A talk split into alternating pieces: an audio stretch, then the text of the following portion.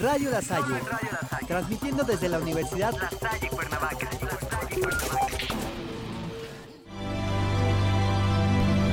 Hola, mi nombre es Yanis Míguez y estás escuchando Radio Cine. En este programa hablaremos sobre la música pop en películas animadas. Cabe mencionar que las películas animadas van a ser de otras productoras diferentes a Disney, porque estoy pensando hacerle un especial a Disney. Y aparte, pues es mostrar que hay más productoras de películas animadas. Vaya. Y en lo particular, seleccioné estas películas por dos motivos. Porque utilizan música pop, que se refiere a esto a música que no fue compuesta tal cual para la película, o en su defecto, si fue compuesta para la película, no tenía este ambiente musical como las películas de Disney, sino que va hacia un estilo que es una canción que tú podrías de repente escuchar y no saber que es de una película, precisamente porque nunca habla como de un personaje que está expresando sus sentimientos. Simplemente ocurren en la trama y tienen sentido dentro de la trama, pero podrían no ser diegéticas. El segundo motivo por que escogí estas películas es que se me hace muy interesante que a pesar de ser animadas y tenemos muchísimo este prejuicio quizá de que las películas animadas son para niños, son demasiado atrevidas en cuanto a su dirección y en su guion, porque sí, también son para toda la familia, pero la verdad es que esas películas las he comprendido y apreciado más como adulta, como toda la adulta que soy, que cuando era niña. La verdad es que cuando era niña era como entretenido verlas, pero ahora las encuentro un sentido mucho más profundo y me gustaría compartirte sobre eso. Vamos a darle. La primera película de la que hablaremos es Río del 2011, esta de los pajaritos. Sus voces fueron de Annie Hathaway, Jesse Heisenberg, Will I Am. Fue muy famoso en esa época, entonces súper padre que lo pusieran. Jamie Foxx. Y hay un rumor sobre esta película interesantón. Se rumorea, se dice por ahí por internet, que Pixar había estado diseñando una película que trataba de dos salamandras con pies azules que estaban en peligro de extinción. No muy lejano a lo que sucede en Río, ¿verdad? Y entonces se iba a estrenar en el mismo año que Río. Resulta ser que ya no se pudo lanzar porque podrían ser demandados por derechos de copyright. Pero está interesante que pudo haber habido una versión de Río en Pixar y la verdad es que yo amo Pixar, entonces sí me queda como la cosquilla de si hubiera sido mejor que Río o no. Pero no por eso dejo de amar la película de Río. La verdad es que fue de esas películas que veía de niña una y otra vez, principalmente porque la música está buenísima. Tiene el ritmo de Brasil, vaya, la samba, la bossa nova, el tropicalismo, pero al final le dan como este estilo, pues para niños gringos del 2010, vaya como tipo música electrónica,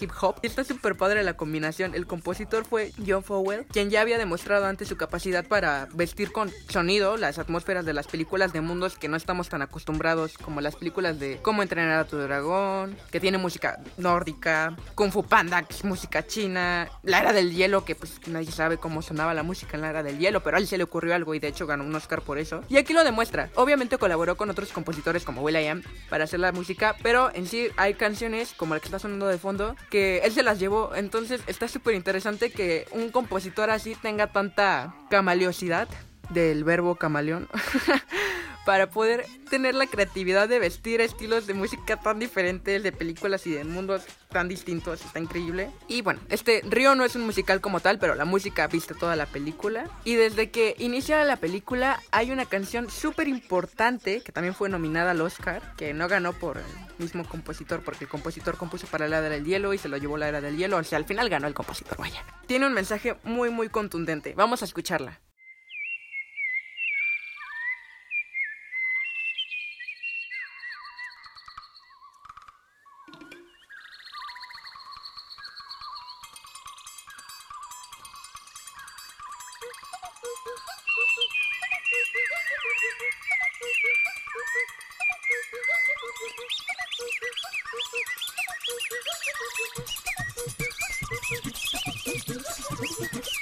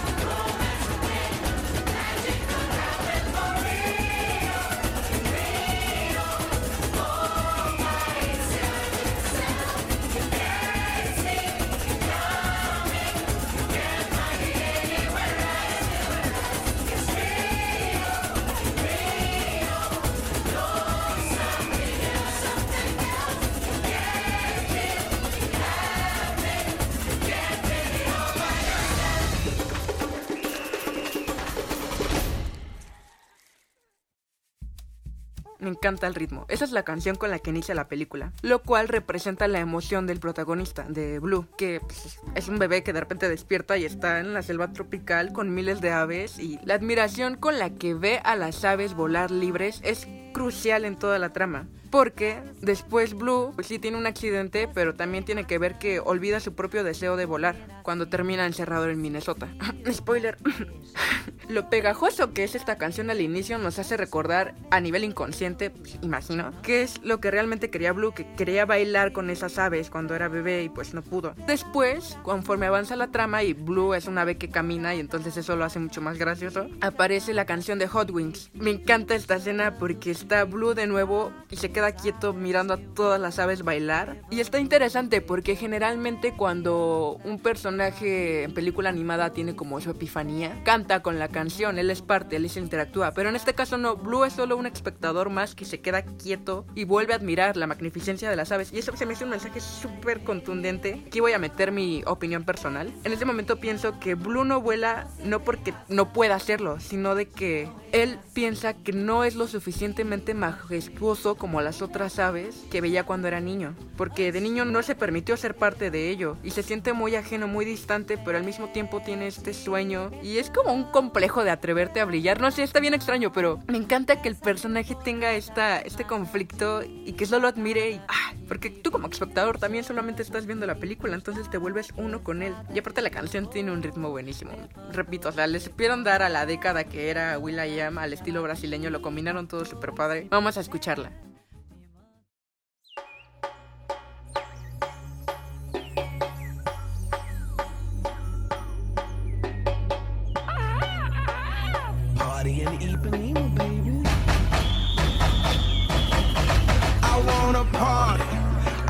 Want a samba. I wanna party. I want a samba. I wanna party and live my life. My life. I wanna party, party and fly. I'm a fly, fly just like a bird. But you are a bird. Oh yeah, you're right. So let me fly just like a rocket. Then okay. fly so high where I need to come down for oxygen. Hey. Cause once we started, baby, ain't no ain't no stopping then. Hey. Cause I just wanna live my life and party. Hey. All I want is to be free and rock my body. Okay. And I'm around the world and I wanna live my life in Rio. Cause a Rio, cause a Rio realize I wanna party, I wanna samba, I wanna party, and fly. I'm that samba, samba master, master, master, master, master. Push out sound from my ghetto blaster, blaster, blaster, blaster, blaster. You dance fast, but I dance faster, faster, faster, faster, faster. You too slow, you need to catch up. You can dance and dance. I wanna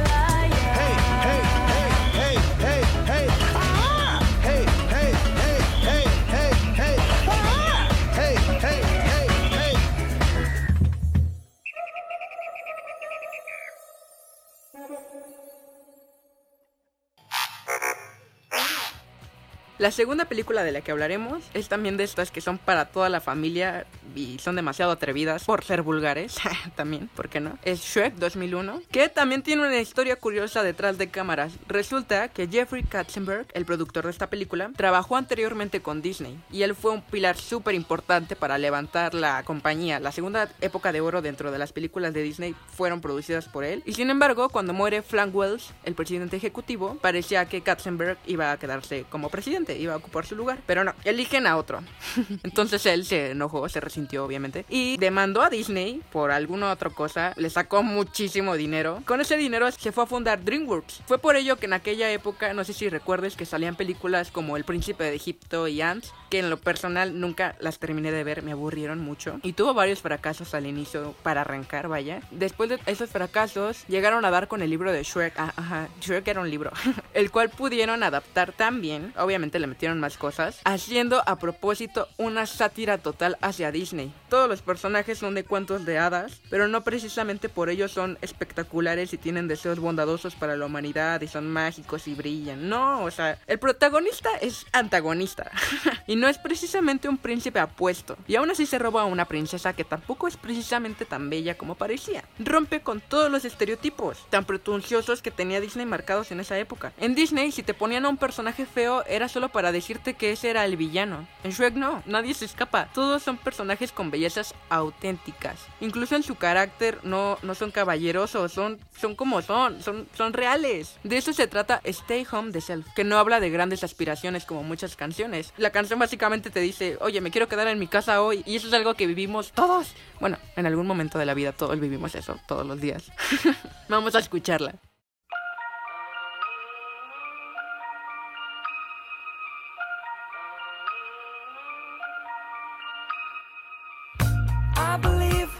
Assertion, destiny, or slight diversion. Now it seems I've got my head on straight. I'm a freak, an apparition. Seems I made the right decision. Try to turn back now, it might be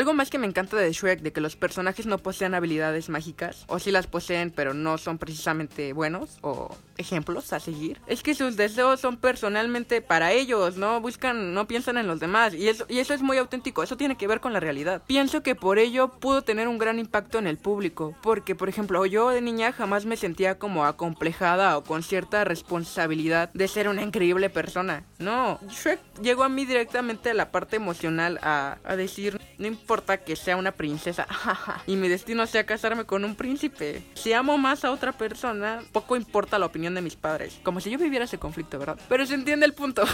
Shrek no te dice que vayas a cumplir las expectativas que tienen las demás personas sobre ti. Shrek te dice que no importa qué tan descarado sea tu sueño, qué tan egoísta pueda hacerlo, es para ti y lo puedes hacer. Y eso es muy, muy real. De eso se trata también la canción I Am Living, compuesta por Smash Mouth, que es también una gran banda. Porque la canción te dice, pensaba que el amor venía de cuentos de hadas, luego me enamoré y ahora creo que existe. Eso es amor verdadero, enamorarte de eructos de tu pareja.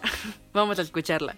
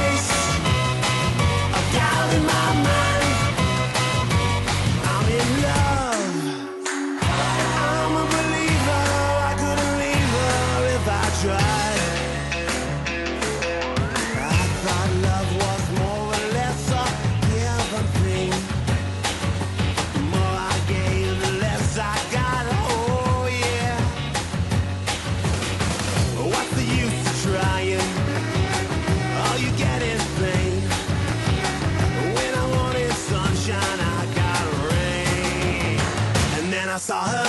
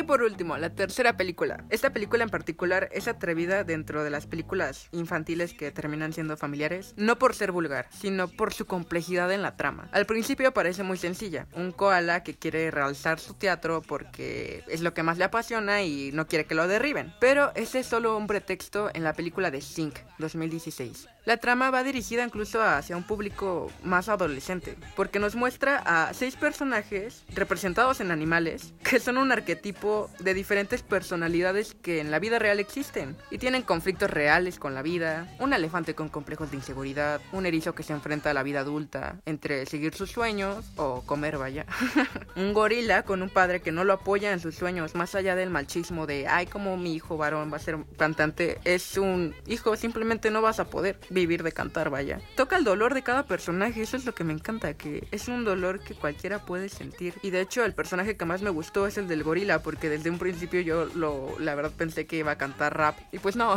fue un prejuicio mío. El gorila en realidad no es rudo. Incluso hay personas así que pensamos que son rudas y que al final resultan ser personas muy sensibles con un gran corazón. Entonces me enamoré de este gorila, ¿no?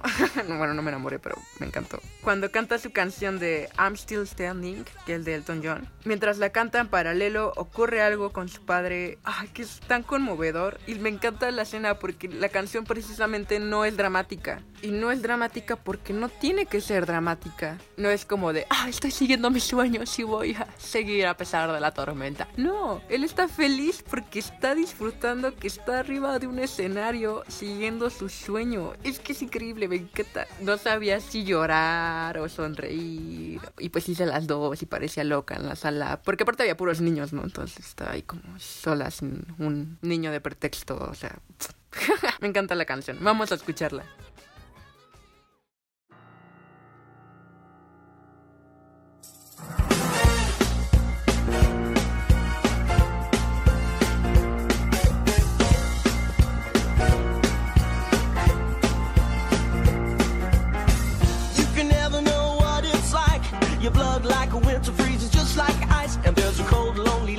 Shines from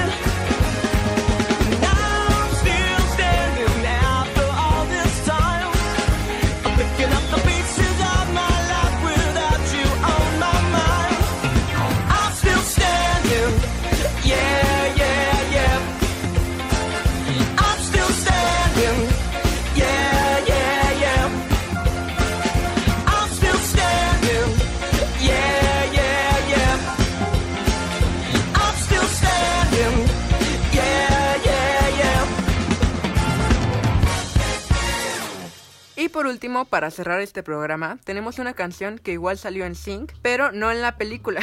salió solamente en el tráiler. Y de hecho eso la verdad me decepcionó al inicio porque es de mis canciones favoritas en la vida. Y fui a ver la película y esperé que saliera en la pantalla. Y el momento no llegó nunca. Y sí me enojé. Sin embargo, después comprendí que usar esa canción solo para el tráiler fue una pequeña antesala, porque como ya lo dije, toda la película trata de seis personajes que siguen sus sueños, sin importar cuánto la realidad o los demás les digan que es imposible. Ellos sueñan y la canción se llama Dream On y una parte muy buena de las estrofas dice Sing with me, if just for today, maybe tomorrow the good Lord will take you away que traducido a español sería como solo canta por hoy, por hoy sigue tus sueños, canta conmigo, quizá mañana mueras. Bueno, dice que te va a llevar Dios, ¿no? Pero al final es lo mismo. Y es un gran mensaje porque también es real, es muy, muy anclado a la realidad de, pues ya, o sea, si te vas a morir de hambre, de todos modos te vas a morir algún día. Si tu sueño es cantar, canta hoy y ya, no te la hagas de tos. Sumamente in- increíble, por eso digo que la película sí está padre para niños, pero creo que de niños no lo, no lo digieres tanto. Esta canción es de Aerosmith y vamos a escucharla.